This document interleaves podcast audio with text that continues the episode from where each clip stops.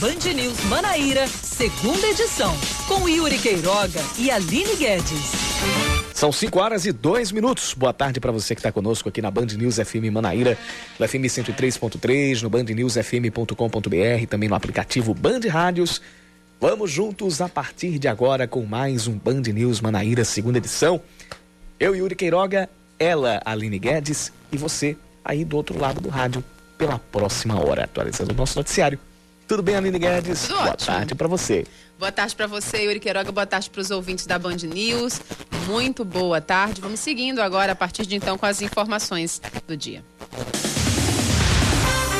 O radialista Fabiano Gomes vai, vai passar por audiência de custódia amanhã, às 10 da manhã, na sede do Tribunal de Justiça da Paraíba.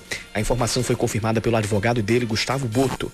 Fabiano foi detido hoje pela Polícia Federal, sendo alvo da oitava fase da Operação Calvário, que apura um esquema de desvio de dinheiro público envolvendo organizações sociais e o governo da Paraíba.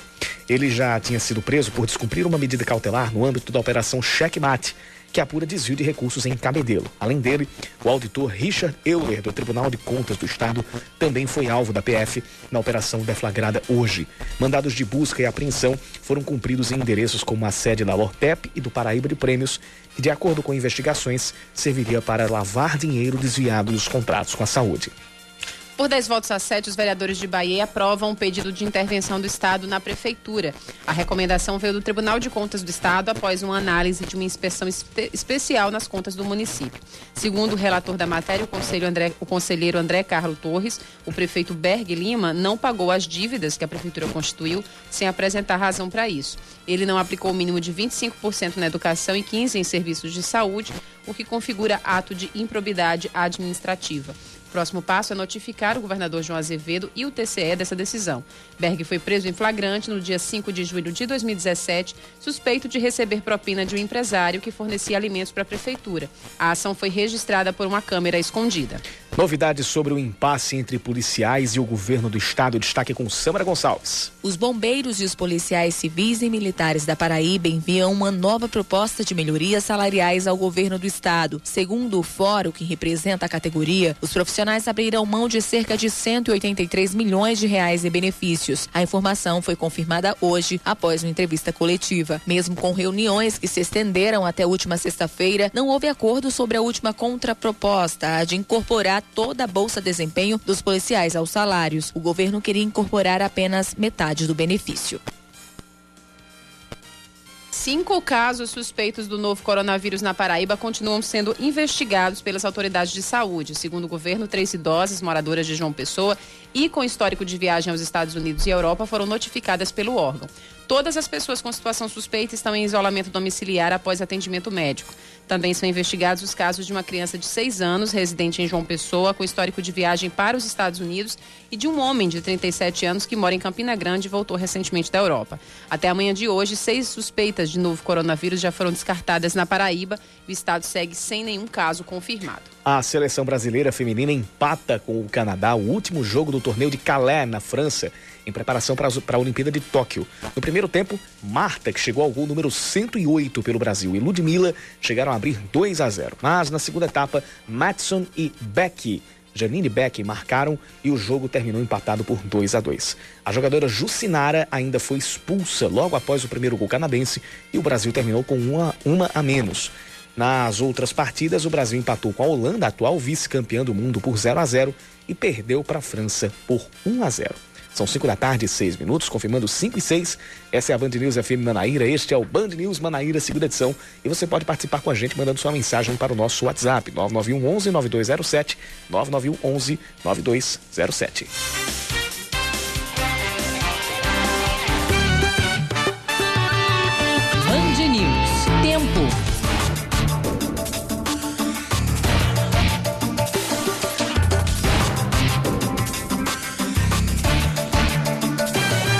Aumentando a nebulosidade aqui por João Pessoa nesse finalzinho de tarde, porém, os institutos de meteorologia não prevêem chuva para esta terça-feira. Hoje, a temperatura bateu a máxima de 34 graus. A gente não tinha tido isso nos últimos dias, a gente não tinha tido isso no ano, em que pese a sensação térmica já ter batido 36, 37. mas hoje a máxima já foi de 34 graus. No momento faz 30 e a mínima deve ser de 24 graus. Bem, em Campina Grande, Yuri, a terça-feira segue parcialmente nublada, né? Bem quente, como de praxe, né, para esse verão, 29 graus, os termômetros estão marcando. Essa temperatura deve cair durante a noite, também como de praxe, 23 graus, deve ser a mínima durante a noite de hoje. Baixíssima possibilidade de chuva, então, para dar uma amenizada aí no calor dos campinenses. Pois bem, a gente começa o Band News Manaíra, segunda edição de hoje, falando da novidade lá em Bahia. A cidade de Bahia vai passar por uma intervenção na prefeitura. Como se já não fosse o suficiente, cidade de Bahia que já teve é, saída do prefeito que foi afastado, entrou o vice também foi afastado, entrou o presidente da Câmara, aí no final de 2018, por decisão da Justiça, o prefeito voltou e agora vai ter uma intervenção aprovada pelos vereadores aqui na cidade de Bahia. Quem acompanhou tudo e traz o apurado pra gente, também os próximos passos, é o repórter da TV Manaíra Band, Walter Versalles. Tudo bem? Tudo bem, Walter? Boa tarde para você. Tudo bem, boa tarde, Uri, Aline. É, o que acontece a sessão ordinária que foi convocada pelo Tribunal de Contas do Estado era para que os vereadores decidissem se realmente o Berg continuaria à frente do, da Prefeitura de Bahia ou o governador indicaria ou vai indicar um interventor. Na manhã desta segunda-feira, os vereadores do município, nessa votação, decidiram, por 10 votos a 7, que o interventor tomará conta agora dos destinos do município. O pedido de intervenção do governo da Paraíba foi aprovado por 10 votos a 7. Para que o pedido fosse aprovado pela casa, a proposta foi feita é, pelo Tribunal de Contas da Paraíba no último dia 4 desse mês e precisaria obter apenas nove votos dos 17 vereadores que ali estão. Com a aprovação, cabe a partir de agora o governador João Azevedo definir quem vai ser o interventor do município e encaminhar a sugestão para a apreciação da Assembleia Legislativa da Paraíba. E a população está dividida. Uma parte concorda que o Berg deve continuar até o final desse mandato e outra parte acha por bem essa intervenção. Muito bem. Então a gente a gente vai continuar acompanhando. O Walter Versalhes esteve hoje durante todo dia lá na, na, na cidade. É, é uma decisão que também traz um, um, um que, que, que, traz, que traz um cunho político também, já que a gente está em ano de campanha. Exato. E já gera discursos diferentes entre a própria população. E vale é lembrar, Yuri, que esse pedido por parte do Tribunal de Contas foi em cima da necessidade da intervenção por decidir que houve irregularidades durante essa gestão de Berg Lima. A exemplo do, da falta de pagamento regular por dois anos da dívida fundada e também a não aplicação, no mínimo, de 20% da Receita Municipal em Educação e ainda 15% nas ações e serviços públicos de saúde. Além disso, de acordo com o documento, também ficou confirmado a prática de improbidade administrativa por parte do prefeito da cidade. Pois bem, são 5 e 10, então a gente, a gente vai, vai continuar é, nos próximos dias para saber quem será o interventor, é? quem vai ser o interventor nomeado pelo governador do estado, por quanto tempo deve durar essa nomeação, como a gente conversou ontem com o, o Jefferson Kita, é, vai caber ao governador definir esses detalhes. Mas enquanto isso não acontece, a cidade vai ser. É, é, Continua vai, o BEG. Vai continuar Agora, o, BEG, o, o que acontece a partir desse momento da aprovação de, da maioria dos vereadores é que a Câmara Municipal de Bahia irá comunicar a decisão ao Tribunal de Contas do Estado e ao próprio governo da Paraíba. O governador terá um prazo e irá escolher essa pessoa que será o interventor e na sequência manda esse nome para a Assembleia Legislativa. A gente agora espera o desenrolar para saber realmente como é que fica a situação da administração pública do município de Bahia. Que os bons, que bons ventos soprem para a cidade de Bahia, que já durante esses quatro anos passou por várias trocas no comando da cidade. Walter Versalles, muito obrigado pelas informações e a gente vai continuar acompanhando o caso por lá. Então, só para gente, só gente arrematar, Aline, é, isso é péssimo para a cidade. Quando você não tem uma continuidade na gestão. A gente está com quatro anos, saiu Berg, entrou Luiz Antônio. Saiu Luiz Antônio, entrou o Noquinha, acho que é o Noquinha, Noquinha. Noquinha que, é o, que era o presidente da Câmara ao tempo. Então, duas trocas. Aí a, a justiça decide, volta Berg, terceira troca. E agora a gente vai para a quarta troca de prefeito em Bahia. E não terminou nem o período da gestão, nem o período do mandato. A gente está às portas de uma eleição e a cidade de Bahia, ela. Não tem nenhuma definição, né? Ela ficou com, em média, um ocupante do cargo de prefeito por ano. Em média. Sim. Porque a gente já vai. Não, quarto, menos, né? menos, porque a quarta troca. A gente vai já para o, o quinto período. Isso. Berg, quarta, quarta pessoa, né? a quarta pessoa, só que Berg teve por dois, por dois períodos, né? Até ser preso em, ali, ali por julho de 2017, depois voltou em dezembro de 2018 e, vai, e, fica até o governo do estado é, é, definir quem vai ser o interventor na prefeitura. E a gente não sabe quanto tempo vai ter, vai durar essa intervenção. Que ela pode ser até o final do mandato e pode ser temporária. Então, sendo temporária, terminou ali, Beg volta. E a gente já vai para a eleição. Então, dia 1 de janeiro de 2021 já vai ser um outro prefeito. Assim não tem cidade que ande. Assim não tem cidade que, que, que, que possa tocar os seus projetos, que possa se organizar direito. É, quem, quem, quem sai perdendo é toda a população de Bahia.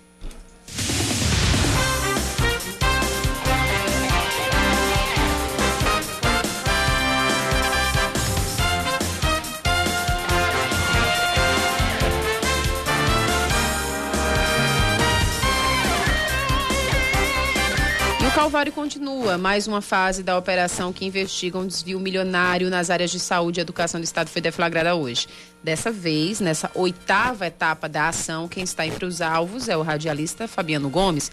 A repórter da TV Manaíra, Rafael Leite, tem mais informações. Nesta fase, a operação investiga indícios de lavagem de dinheiro e desvio de recursos da saúde por meio de contratos com organizações sociais e jogos de apostas autorizadas pela LOTEP, a Loteria do Estado da Paraíba. Estão sendo cumpridos nove mandados de busca e apreensão nas casas dos investigados, no Tribunal de Contas da Paraíba, na capital, e no município de Bananeiras, na região do Brejo. Também há um mandado de prisão temporária contra o radialista Fabiano Gomes. Ele estaria cobrando dinheiro dos envolvidos para não revelar conteúdo sigiloso das investigações à imprensa. Um auditor do TCE também é investigado, suspeito de receber vantagem indevida para atrapalhar a fiscalização nas organizações sociais. A oitava fase da Operação Calvário foi deflagrada na manhã desta terça-feira pela Polícia Federal e o Ministério Público com apoio da Controladoria Geral da União. A operação reuniu 55 policiais e cinco auditores. As ordens foram expedidas pelo desembargador Ricardo Vital de Almeida, do Tribunal de Justiça do Estado da Paraíba. Os investigados podem pegar até 20 anos de reclusão. A Operação Calvário foi desencadeada em dezembro de 2018 para desarticular uma organização criminosa infiltrada na Cruz Vermelha do Brasil e em outros órgãos governamentais. Nas oito fases, a operação prendeu secretários e ex-servidores de alto escalão do governo estadual. A quadrilha é suspeita de desviar mais de 134 milhões em recursos públicos no período de 2011 a 2018.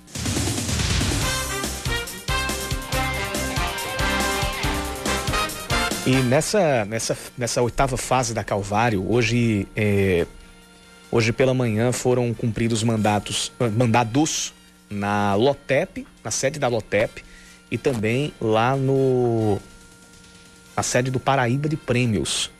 É, esses dois, a, a, as loterias do Estado e o Paraíba de Prêmios, é, programas de. O, o, o, programas mesmo, sistemas de aposta legalizadas aqui na, na, na Paraíba, de acordo com as investigações é, do, do Ministério Público, serviriam para é, lavar dinheiro da, de contratos com a saúde. E ao cumprimento desse mandado contra o Fabiano Gomes, pela segunda vez o Fabiano Gomes está envolvido em denúncias de desvio de recursos de, de, de recursos públicos. Tem o caso lá de Cabedelo, é, na Operação Checkmate, mas a gente, a gente sempre lembra que no caso da Operação Checkmate, ele foi preso não em virtude de um mandado de prisão direto, mas em virtude de descumprimento de uma medida cautelar. E nesse caso, não. Agora, na, na Operação Calvário, ele já foi alvo de um pedido de prisão, de um mandado de prisão preventiva. A gente vai saber amanhã se ele vai continuar preso ou se ele vai aguardar o julgamento em liberdade, mas dessa vez o Fabiano Gomes foi alvo de um mandado de prisão preventiva mesmo e foi cumprido esse mandado hoje pela, pela Polícia Federal. E o Richard Euler, ele já tinha. O Richard Euler, que foi, que foi alvo de mandados de busca e apreensão nessa, nessa fase, o nome dele tinha sido citado é, numa delação, acho que há, há, pouco mais de um mês, é, como sendo um auditor que seria classificado pelo governador Ricardo, pelo ex-governador Ricardo Coutinho como duro demais e que é, estaria recebendo a, a, a alguma quantia para facilitar a apreciação de contas referentes à Cruz Vermelha e aos contratos com o governo do estado. Então, as, os pontos eles vão se ligando cada vez mais e essa posso assegurar que não foi a última fase da, da Operação Calvário. Há documentos ainda é, sob análise, a gente deve ter novos desdobramentos antes de, antes de haver até algum, algum julgamento, antes de se conceder alguma pena, seja ela na esfera é, eleitoral, seja ela na esfera criminal ou esfera civil também. Então, é, isso ainda vai render muito mais capítulos. São 5 e 19. Você está ouvindo Band News Manaíra, segunda edição.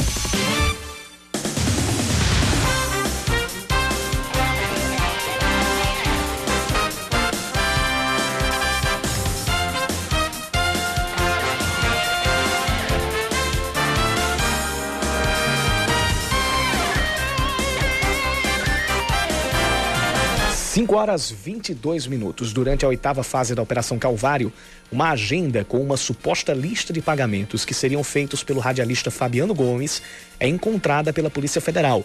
O material apreendido pertence ao ex-governador Ricardo Coutinho e fazia menções a tanques de dinheiro e dois cartões de gasolina. O valor dessas duas operações somaria 11 milhões de reais. Na lista também aparecem pagamentos que supostamente seriam de propina, de acordo com o Ministério Público Estadual. Preso hoje, Fabiano Gomes também pode responder por porte ilegal de arma. O Ministério Público pede que a Justiça afaste imediatamente o prefeito de Bahia, Berg Lima, pelo caso do suposto pagamento de propina a um fornecedor.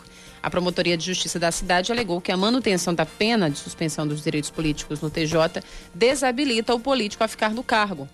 Berg foi condenado em segunda instância após a quarta vara mista de Bahia considerá-lo culpado pelo pagamento indevido. Ele ainda pode recorrer da decisão do tribunal. O governo do estado disse que vai publicar até sexta-feira a nomeação do novo gestor da Escola Estadual Olivina Olívia, que funciona no centro da cidade. Hoje à tarde, alunos do colégio alunos do colégio ocuparam parte da Avenida Duarte da Silveira em protesto contra a falta de um diretor e de professores. Um estudante que entrou em contato com a Band News FM Manaíra afirmou que há nove meses os alunos estão sem dois professores da área técnica e um coordenador. A escola é vizinha ao Liceu Paraibano. 59 cidades da Paraíba voltam a ficar sob alerta de chuvas fortes para as próximas horas, de acordo com o Instituto Nacional de Meteorologia. Todas elas são no sertão. O alerta inclui cidades como Souza, Cajazeiras e Pombal, além de Coremas, onde fica o maior açude do estado. São esperadas chuvas de até 50 milímetros no acumulado do dia e rajadas de vento que podem variar de 40 a 60 quilômetros por hora. O zagueiro Rafael Araújo deve deixar o 13 após a saída do técnico Celso Teixeira e a chegada de Moacir Júnior. A informação ainda não é confirmada pela diretoria do Galo da Borborema. No entanto, a zaga titular está sendo, com, está sendo utilizada com Breno Calisto e Nilson Júnior, deixando Rafael Araújo no banco de reservas nas últimas partidas. Caso Rafael Araújo não siga com a equipe, o Galo terá, além dos dois titulares, Eduardo Elias como opção para defesa na partida contra o Souza, que deve acontecer na segunda-feira, dia na segunda-feira, dia 16, às 8h15 da noite.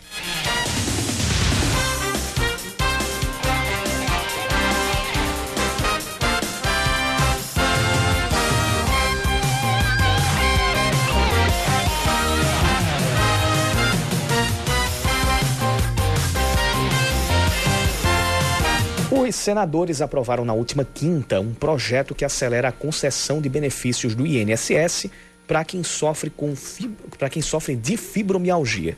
Os trabalhadores poderão ser dispensados da carência para acesso ao auxílio doença. As informações estão chegando com Leandro Oliveira. A fibromialgia é uma doença crônica que causa dores musculares intensas e sensibilidade nas articulações, tendões e outros tecidos moles. A causa é desconhecida, pode ser genética ou resultado de infecções. O diagnóstico clínico pode levar anos. Foi o caso da nutricionista Renata Luna. Ela sofreu muito até descobrir o motivo de sentir tantas dores pelo corpo. Desde criança que eu sinto dores que os médicos não sabiam dizer o que era. Quando eu cheguei na vida adulta, foi que eu cheguei no, no reumatologista e ele acabou descobrindo que era fibromialgia. Hoje ela faz tratamento com remédios e fisioterapia. Todo mês eu tenho consulta com ele. É, a gente faz acompanhamento tanto com medicação é, quanto com tratamentos alternativos. Então, às vezes fisioterapia, é, às vezes pilates, acupuntura, alongamentos, é, atividades físicas de menos intensidade. Um dos principais gatilhos é o estresse, mas nem todos conseguem se afastar do trabalho durante as crises, que podem ser recorrentes. Agora, um projeto de lei aprovado no Senado pode mudar isso. A ideia é agilizar a concessão de benefícios do INSS, como auxílio doença ou aposentadoria por invalidez para pessoas com fibromialgia. O advogado previdenciário Rodrigo Dalboni considera a medida uma grande conquista. É um momento muito importante, uma verdadeira vitória para o cidadão brasileiro e para aquele trabalhador que necessita do sistema do INSS, em especial para aquele que passa por essa síndrome tão maculante que é a síndrome da fibromialgia.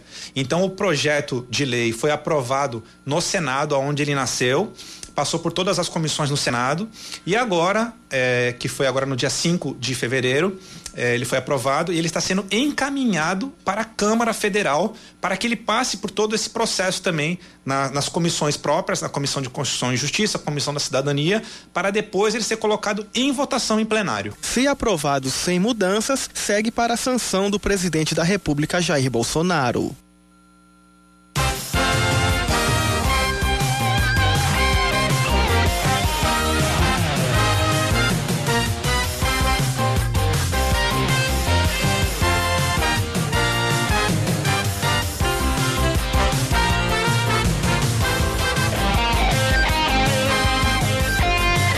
Tarde, 27 minutos. A partir de agora, a gente fala sobre autismo, direitos conquistados, os desafios vencidos diariamente é, pelo próprio autista, pela própria pessoa com o espectro autista, além dos pais e mães, né, de quem tem o transtorno e também entram logicamente nessa luta com eles. E, portanto, a gente recebe aqui em estúdio a presidente da Associação Integrada de Mães de Autistas, Elaine Cristina. Seja muito bem-vinda. Boa tarde para você. Boa tarde, Aline. É um prazer estar aqui com vocês. Eu agradeço o convite imensamente. Pois é, é a Comissão de Constituição e Justiça da Câmara aprovou né, a proposta que torna obrigatória a coleta de dados e informações sobre o autismo nos censos demográficos. Né? É, queria que a gente começasse falando sobre isso, porque a, a, a impressão que se tem é que por mais que existam campanhas, que as pessoas tentem dialogar e trazer isso para o debate da sociedade, é, muita gente ainda, ainda não entende a doença e nem se faz querer entender, que eu acho que isso é muito importante. Né? As pessoas precisam entender para também entrarem na luta com vocês, ou pelo menos darem a voz né, para as pessoas que têm o espectro e para os pais e mães.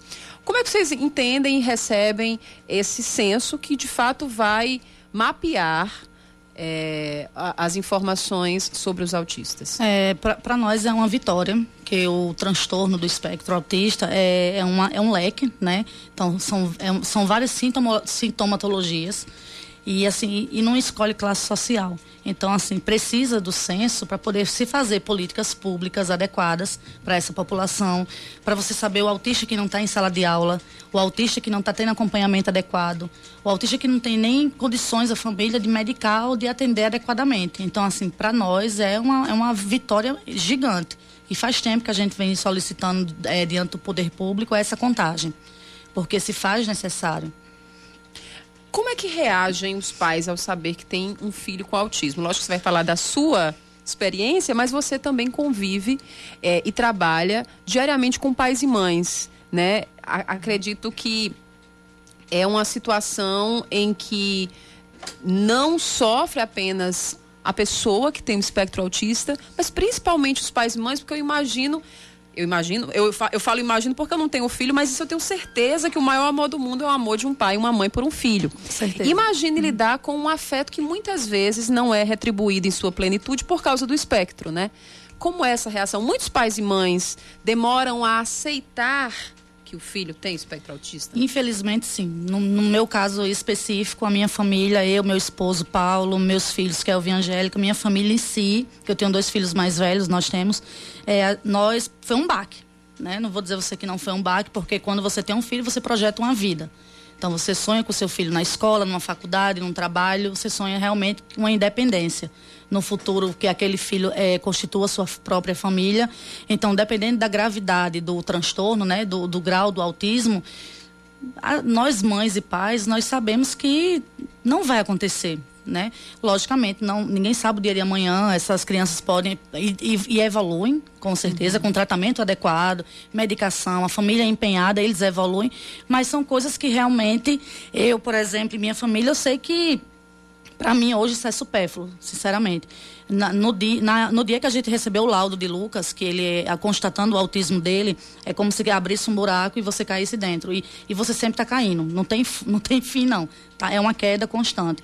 Mas, assim, a gente teve que nos empoderar e teve que procurar ajuda, realmente é, procurar tratamento, nos é, informar sobre o que é um, um autista.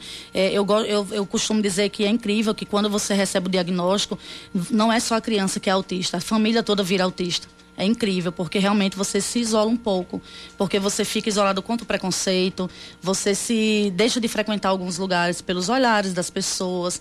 É, meu esposo vive dizendo que mãe de autista vive armada para responder alguma coisa. Dar a resposta na ponta da língua, né? É, para brigar, para ele calma, tenha paciência, porque realmente algumas pessoas não entendem, então é nosso dever informar. Mas sempre tem aqueles olhares de julgamento, é por isso que eu digo muitas pessoas, antes de julgar, para um pouquinho, reflita, porque quando você vê uma criança estressada, chorando, gritando, ele pode ser uma criança uhum. com autismo. É, não necessariamente o autista vai estar gritando, ele vai estar se agredindo, vai estar agredindo alguém. Não, não é isso. Mas tem uma empatia, ter um pouco de empatia e se colocar no lugar. Não é uma situação difícil que eu desejo para ninguém. Essa semana mesmo, meu filho mudou a medicação, eu e meu esposo faz uns três dias que a gente nem dorme direito porque ele não dorme direito, ele acorda, ele senta, ele conversa, ele levanta. Então você imagine ter uma, uma pessoa na sua família, um filho que você tanto, tanto ama, ou um parente que tem que fazer uso de medicação, dependendo da gravidade, o resto da vida, tem seletividade alimentar. As escolas não estão preparadas. Enfim, é uma luta que você leva para a vida. Você falou muito bem, dependendo da gravidade de cada caso, né? Existem grupos, né, classificações do autismo. Você pode dizer para os nossos ouvintes, para a gente também uhum. entender, é, com exemplos práticos do, do caso mais leve até o caso mais grave. Posso, Como é sim. que a gente é, poderia Hoje está caracterizado em três graus. É o leve, moderado e o severo. O leve, é, segundo o DSM-5, que é o Código de, Doenças de Saúde Mental, é, o leve ele consegue falar, ele consegue é, conversar, ele se socializa um pouco. Ele tem suas limitações, mas ele é mais sociável e é, a gravidade para ele conviver no dia a dia não é tanta, mas ele precisa de medicação. Eu digo que não tem um dia também que o autista leve não chega ao, ao severo, porque eu digo que eles transitam entre os graus. O meu, no caso, ele é moderado. O meu, ele começou a, ele está com 11 anos, ele começou a falar com 7 anos de idade, certo? Que é, é uma das coisas que é bem específica, que alguns eles demoram a falar, mas sendo que ele não é uma criança que ele possa ficar só. Não é uma criança que você chega para ele e fala: Oi, como é seu nome? ele tem um tempo dele. Então, assim, é dificilmente ele vai lhe responder, mas hoje ele consegue se comunicar. Ele consegue dizer onde dói, o que ele quer comer, o que ele não quer. Então, para a gente, isso foi um avanço gigantesco. E tem o severo. O severo, sim, ele não adquire fala, pelo menos assim, a gente tenta com tratamento adequado, tudo, mas ele não fala. É uma criança que precisa realmente de uma vigília, assim, diária. A mãe não pode, aquela criança que a mãe não pode tirar o olho, porque alguns, algumas crises ele pode ser, não é, eu não costumo dizer que o autista ele é agressivo, mas às vezes a dificuldade dele se fazer entender, ele fica estressado. Então ele quer se comunicar e não tem como, ele não sabe falar. Então às vezes ele vai, empurra, ele bate e eles são muito fortes, né? Algumas medicações deixam alguns bem gordinhos, que é o caso do meu, por exemplo. Então assim, é uma coisa que realmente a gente precisa informar a sociedade e as pessoas que se, eh, se propõem a fazer um trabalho, eh, como é essa classificação e entender que não tem, não existe um igual ao outro. Isso é muito importante deixar claro aqui, porque recentemente também foi autorizada a emissão gratuita da carteira de identificação da pessoa com transtorno do espectro autista. Então, com esse documento, eles vão ter acesso prioritário a atendimentos públicos, a atendimentos privados, seja na área da saúde, educação, assistência social. É, e muitas pessoas se perguntam, mas por que né, esse benefício? Qual, por que, que eles necessitam dessa prioridade? Está aí na sua explicação, na sua uhum. fala, o porquê, né? Porque em muitos momentos a, a, a, pessoa com espectro autista não vai conseguir compreender o porquê, por exemplo, de estar tá esperando numa fila imensa para ser atendido, e, por exemplo, é, no médico. E a grande característica é que o autismo é uma deficiência invisível. Fisicamente, eles são é, vamos usar um, um termo, normais. É, fisicamente, eles não têm, por exemplo, como o, a pessoa que tem síndrome de Down. Fisicamente tem uma, uma característica física. O autista não. Fisicamente você olha e você não consegue identificar. Isso dificulta ainda mais essa Ai, questão da negação das pessoas, das pessoas em, em, compreenderem né, a, a, prioridade que ela precisa ter. Isso, isso. Alguns vão ter mais tolerância de ficar numa fila, mas vai ter um momento que ele vai ficar estressado. O meu não tem tolerância nenhuma. Então ele já chega numa fila, já começa a querer puxando para ir embora e que assim a tolerância é mínima. Então assim, realmente se faz necessário porque é um direito deles certo? E ainda mais que a carteirinha ela vem aí também com um artigo que vai fazer a contagem, né? Que nós precisamos saber quantos autistas existem no Brasil. A gente precisa dessa quantificação para se fazer leis específicas. Muito bem. É, já vou deixar algumas perguntas, inclusive você também pode mandar sua pergunta para a Elaine aqui pelo nosso WhatsApp, 991 11 9207, 991 11 9207. Se você tem uma criança em casa, conhece alguém que tenha, tem alguma dúvida, mande aqui para a gente, que a gente no próximo bloco continua falando sobre isso. E eu já queria te fazer a pergunta, você responde daqui a pouco, sobre as vantagens dos pais que conseguem é, pular essa barreira da negação levar ao, a, a um atendimento especializado. Ou seja, quando a criança tem um diagnóstico precoce, qual a vantagem nisso, né? Na evolução é, do quadro, ou se justamente por ser um espectro com muitos, né, com muitos cenários, se não dá para garantir essa evolução. A gente volta já, vai fazer um break, volta rapidinho. Você está ouvindo Band News Manaíra, segunda edição.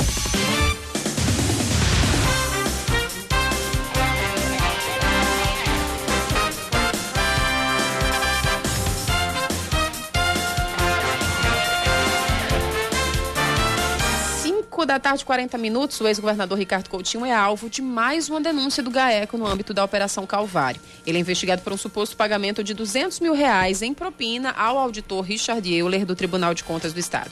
Richard foi alvo da oitava fase da operação, que cumpriu o mandado de busca e apreensão no endereço ligado a ele. Além de Ricardo, foram denunciados o ex-secretário de Saúde e Planejamento do Estado, Valdson de Souza, e a ex-secretária de Administração, Livânia Farias, delatora da operação. Também estão na lista o ex-representante da Cruz Vermelha na Paraíba, Daniel Gomes, e o ex-procurador-geral do Estado, Gilberto Carneiro. A Câmara de Vereadores do Conde aprova um, pedido de impeachment contra a prefeita Márcia Lucena, do PSB. O pedido, que partiu de iniciativa popular, tem por base o fato de Márcia ser denunciada na Operação Calvário. Ela foi presa na sétima fase, chamada de Operação Juízo Final, e ao receber um habeas corpus, passou a cumprir medidas cautelares como usar tornozeleira eletrônica. A comissão processante será presidida pelo vereador Pinta Guruji, do PL, e o relator vai ser o vereador Irmão Cacá, do MDB. O Ministério da Saúde já descartou até agora 780 casos suspeitos por causa do novo coronavírus desde o início do monitoramento. Segundo a pasta, o número de pacientes confirmados subiu de 25 para 34. O estado de São Paulo é a região com mais casos, 19. Atualmente, o Ministério da Saúde acompanha 893 pacientes suspeitos da doença. 200 vagas são abertas para a edição 2020 do Casamento Coletivo no Parque do Povo durante o maior São João do mundo em Campina Grande. As inscrições vão acontecer em apenas um dia, 25 de março, no Teatro Municipal Severino Cabral. O horário de atendimento vai ser das 8 da manhã ao meio-dia, por ordem de chegada. Só podem participar da cerimônia casais que moram em Campina Grande e outros distritos da cidade, a saber, São José da Mata, Galante, Catolé de Zé Ferreira e Santa Terezinha. A, o casamento coletivo na Pirâmide do Parque do Povo vai ser no dia 12 de junho. O Campinense pode perder o meia Romário Becker para o Ferroviário do Ceará. O jogador é um dos titulares do time comandado por Oliveira Canindé e jogou cinco partidas entre o Paraibano e a Copa do Brasil. O último jogo foi o clássico dos maiorais, quando ele saiu machucado aos 18 minutos do primeiro tempo. Outra especulação envolvendo o time cearense é sobre uma possível contratação do volante Dedé, que hoje defende o 13.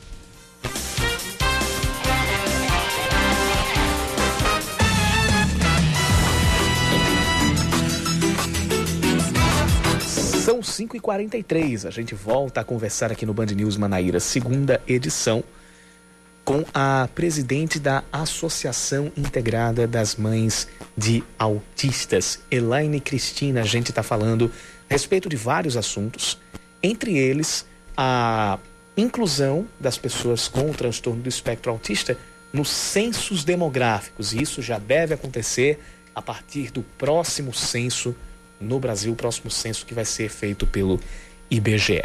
Além de ter deixado algumas perguntas. Pois é, tinha perguntado aqui para a Elaine já sobre qual a vantagem é, do diagnóstico precoce, né? Porque é uma doença que, como você vinha me explicando, ela pode ir desde um grau severo, né, de retardo mental, até a, a ser considerada uma criança genial, né? Mesmo com suas limitações, né, de, de, de sociabilidade. Isso. É, é, é, são inúmeras as vantagens de você é, ter o diagnóstico é, cedo de uma criança com, no espectro autista, porque você pode começar a intervenção quanto é, mais breve possível. Então, assim, a, é, essa criança, dependendo de, de qual grau ela esteja, ela vai conseguir adquirir um repertório, ela vai conseguir adquirir é, várias coisas que a gente sente é, falta, né? Por exemplo, o meu filho, ele foi diagnosticado com três anos. Você veja que ele veio falar com sete anos. Então, Geralmente assim, é nessa fase, né? Que os pais despertam é, é, três hoje, anos. Eu digo até que hoje, até mais cedo. Uhum. É, graças às campanhas, é, programas como o que vocês estão fazendo aqui hoje, informando a população. Então vem aquela mãe, aquele pai que já fica com um olhar mais atento. Epa, vou, tô, tô percebendo a, a, falta de contato no visual, a falta de vontade de brincar. O meu pegava o carrinho, virava de cabeça para baixo e ia rodar a, as rodinhas, ao invés de brincar funcionalmente com o carrinho, né? Fazer o, a zoada do carro. Então, assim, são várias coisas que você vem prestando atenção com o tempo. Então, a, quanto antes essa criança ser inserida nos tratamentos, e é uma coisa que a gente sabe que, eu digo assim, que tem que ser para o resto da vida quase, dependendo do, do que ela for adquirindo, se os pais tiverem condições ou não, se não tiver, procura FUNARIO, centro de inclusão, procura os lugares que você vai sim encontrar grupos de mães que se apoiam, que eu acho muito importante, grupos de pais, que você vai trocando a vivência, você vai passando para aquelas pessoas, quem já está há um tempo, vai passando as informações, as, as coisas que você tem conseguido com seu filho, porque não é só, você não trata só o autismo dentro de um consultório, dentro de uma sala de atendimento, é para é a vida, é em casa também. Então você também tem que aprender, né? Então eu, eu diria que é essencial. Justamente sobre essa questão de. É, do, da, da, situação da postura é, e de como a gente deve tratar e como a gente deve monitorar os autistas, além da questão da casa, em relação à escola, em relação à educação. Como é que anda? Os autistas devem frequentar escolas comuns ou ainda é muito difícil, diante da sua peculiaridade, é, os professores e própria, o próprio corpo escolar lidarem com esse transtorno? Olha, uma, é uma coisa que gente, nós temos vivenciado diariamente. São as dificuldades de inserirmos as crianças nas escolas. Por quê? Porque eu não diria que não, não é falta de profissionalismo, é falta de conhecimento conhecimento para saber lidar com aquela criança, dependendo do, grau, realmente, é, a criança ela não vai ter tolerância de ficar em sala de aula, dependendo da quantidade de alunos que estiver é, naquela sala de aula, dependendo, aquela sala de aula tem ar-condicionado, tem um ventilador, o calor, tudo o ambiente barulho, em si, né? o barulho, o ambiente em si vai fazer com que ela talvez se desregule facilmente. Então as pessoas não, não têm conhecimento. O que é que eu faço? Então, a dificuldade é gigante. Eu digo que é importante, para o meu foi super importante ele ser inserido numa escola regular. Ele estudou num colégio municipal até o ano passado e para ele foi de extrema é, importância na vida dele. Eu sabia que ele não iria ter o acompanhamento adequado, né? Mas sendo que o que, que a gente fazia? A gente fazia, eu fazia as tarefas adaptadas e levava para a escola. É, nós, eu tinha um contato é, diariamente com a professora. A dificuldade grande é que, infelizmente, a cuidadora só vinha chegar meses depois. Então, ele passava muito tempo esperando uma cuidadora, que é uma coisa que é lei, é direito, são direitos deles. Quando a cuidadora chegava, quatro, cinco meses, ele já estava fora de escola. Então, vamos colocar ele na rotina, que eles são de rotina. Então, era meio que quebrado essa rotina, entendeu? Ou seja, há alguns direitos garantidos em lei, na Constituição brasileira, porém vocês ainda têm que lutar muito para que certeza. esse direito chegue, de, chegue na prática. Com certeza. É tipo, a gente tem que fazer lei para ser cumprida a lei. tem que brigar, tem que lutar para aquela lei ser cumprida. Tem mães que vão quase todo dia na Secretaria de Educação Especial. Olha, meu filho ainda está sem cuidador. E aí? Ah, mas foi contratado, mas está chegando. E, e eu, eu digo assim, quando eles chegam Alguns têm conhecimento, outros não, nem preparo. É diferente você cuidar de uma criança, por exemplo, com uma deficiência física, que está ali quietinha, de você cuidar de um autista severo, por exemplo. Então a escola tem que estar tá preparada. Eu não falo só de colégios municipais e estaduais, até colégios particulares. Nós temos visto problemas. O meu, por exemplo, esse ano eu não consegui vaga para ele. Quando eu e meu esposo foi matricular, quando chegou lá, fez, olha, já tem 40 alunos na sala e temos três autistas. Então o nível de o número de crianças com autismo já já superou. Eu poderia brigar, porque eu sei que a negativa é contra a lei. Então eles teriam que fazer a matrícula e, e inserir ele na sala de aula. Mas eu não fui, porque sinceramente não adiantava. Era uma sala com 40 alunos. Eram dois, né? Dois autistas já matriculados, ele seria o terceiro, e ela falou que não dava. Um severo e o outro não. Então aquele meio ali ia desregular ele, ele ia ficar mais estressado. Então eu disse, não, então eu não vou nem fazer questão. E aí vocês tiveram que matricular em outra escola? Eu não consegui. Você Nós não conseguiu matrícula não, não na, rede, na rede privada? Na não, rede na pública? rede pública. Na privada eu consigo.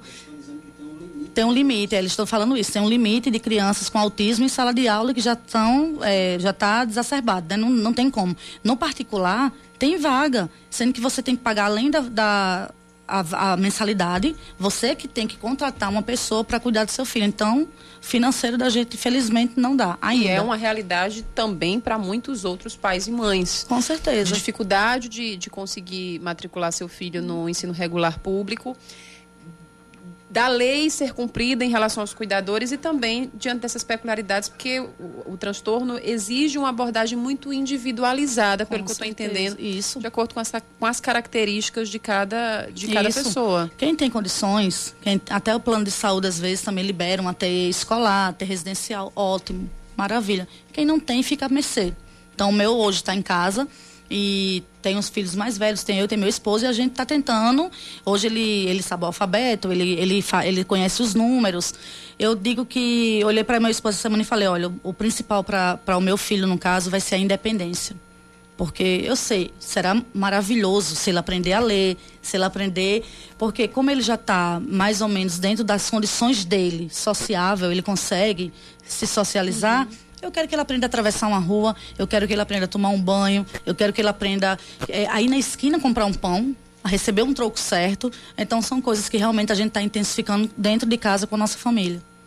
Lembrando aqui, muito bem, é, muito bem, muito, é uma observação muito correta que a Elaine fez, que a gente às vezes acaba falando sem prestar atenção. Vício de linguagem. Vício de linguagem. o autismo não é uma doença, o autismo é um, é, é um, um transtorno, transtorno, né? um tipo de comportamento que se caracteriza por alguns aspectos fundamentais, e aí dentro desses aspectos fundamentais vai entrar aquela questão que você explicou do leve, moderado e, e severo, severo. Isso, o autismo, é isso? É, muitas pessoas ainda falam, ainda falam, mas é, falta realmente de conhecimento. Uhum. Alguns médicos até, mas a gente sabe que o autismo não é doença. O autismo é um transtorno, certo? Um transtorno do desenvolvimento. Então, assim, é, eles têm é, dificuldade de interação, eles têm dificuldade de fala, não são todos, são alguns, certo? Comportamental. Então, assim, é um leque gigante que a gente tem que olhar e tem que caracterizar. E sim, você também tinha perguntado se tem autistas que são tidos como gênios.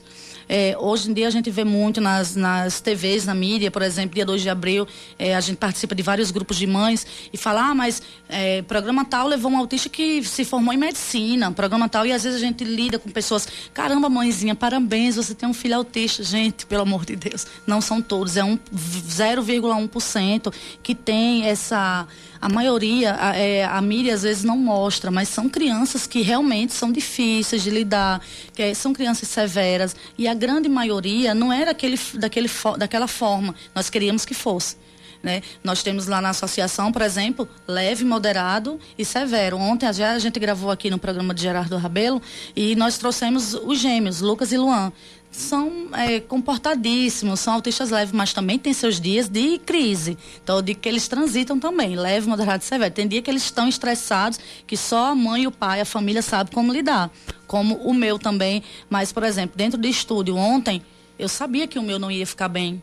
Era um ambiente diferente para uhum. ele, pessoas diferentes. Eu sei que ele ia desregular. Então eu já nem ouso trazer o meu, entendeu? Então é difícil, é complicado e nem, nem todo autista é gênio, pessoal. Nem todo, não. A maioria não são, não. É como, como nós mesmos, né? Nós às vezes temos uma habilidade em alguma coisa da nossa vida claro. e exercemos ela com maestria. E já em outro, outra parte a gente não é tão legal, né? Então eles são do mesmo jeito.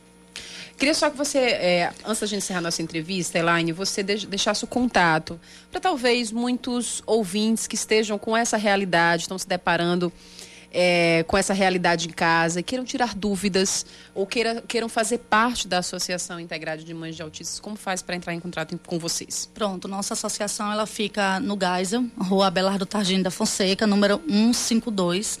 É uma associação de mães simples, famílias humildes, são 30 famílias que nós temos lá. Nós fazemos arrecadação de alimentos, de material pedagógico, de lanche para as crianças, que são famílias vulneráveis socialmente, que a, a grande maioria vive apenas do auxílio BPC.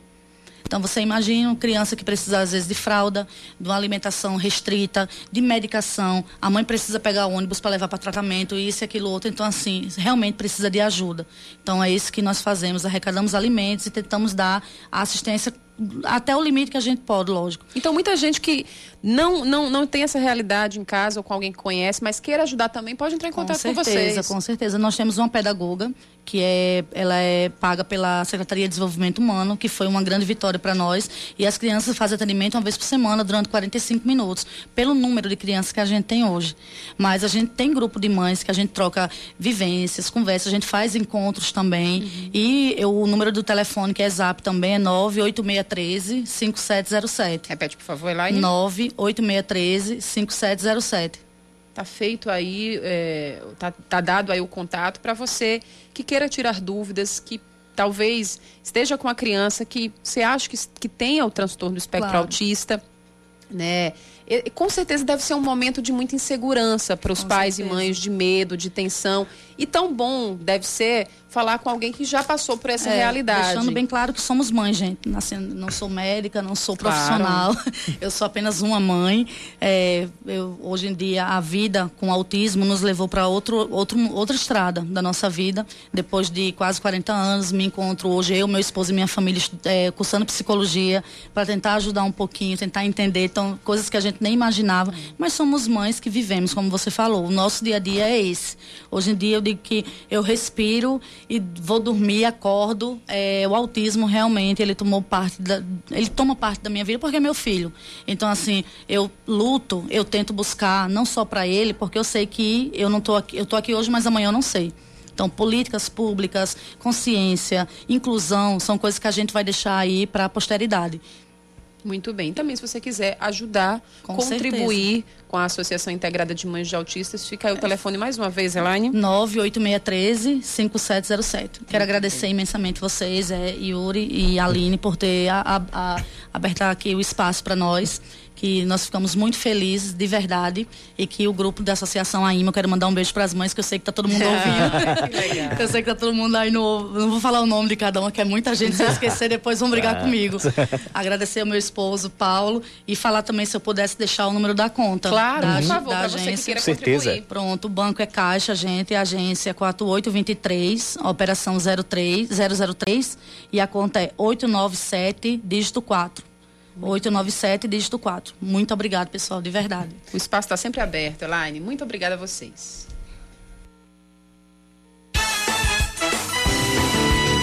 Política, com Rejane Negreiros. Eu volto a falar da pensão vitalícia de R$ 23.500 paga a sete ex-governadores da Paraíba. Apesar de declarado inconstitucional pelo Supremo Tribunal Federal em outubro de 2018, com decisão publicada um ano atrás, o benefício está em pleno vigor. Conversei com o Procurador-Geral do Estado, Fábio Andrade, sobre isso, e ele explicou que, abre aspas, o Estado da Paraíba nunca foi intimado para cumprir essa decisão nem pelo STF, nem pelo TCE. Ademais, existe um recurso contra essa decisão, salvo melhor juízo, interposto pela Assembleia Legislativa. Fecha aspas.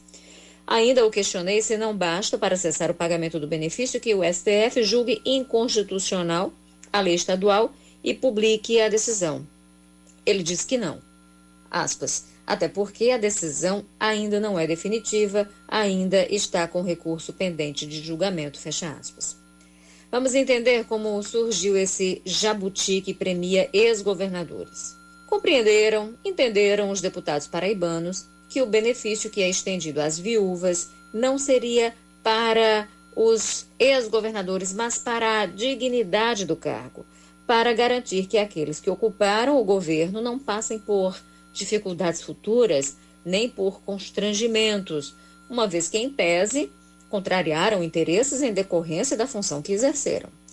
Essa lógica, que na verdade não tem lógica alguma, custa 2 milhões de reais por ano aos cofres públicos da Paraíba e imita a lógica dos ex-presidentes. Por lei, ex-presidentes têm direitos, privilégios pela dignidade do cargo que ocuparam. Benefícios que vêm da Lei 7.474 de 1986 e que trata das medidas de segurança para os chefes do Executivo brasileiro. Lei que foi ampliada em 1994 por Fernando Henrique Cardoso e reestruturada em 2008 pelo ex-presidente Lula. O caso aí de ex-presidentes entra, portanto, na Lei de Segurança Nacional. Isso porque eles têm segredo de Estado, mas os governadores não. Portanto, isso é uma excrescência, principalmente porque serve a gestores que passaram apenas meses no cargo, caso de José Paulino, de Cícero Lucena. Pela lei estadual que é de 2006, eles continuam recebendo sim a pensão vitalícia, repito.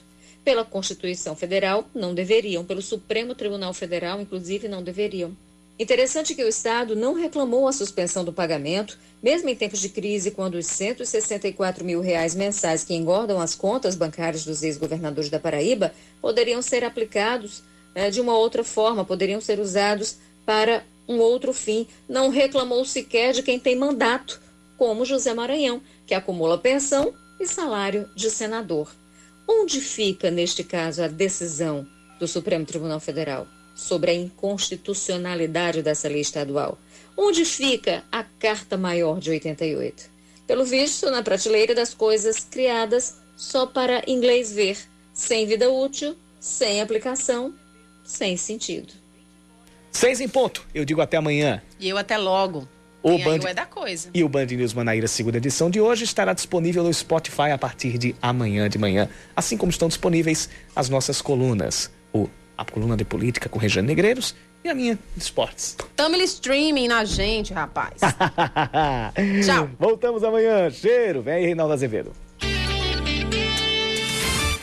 Você ouviu Band News Manaíra, segunda edição.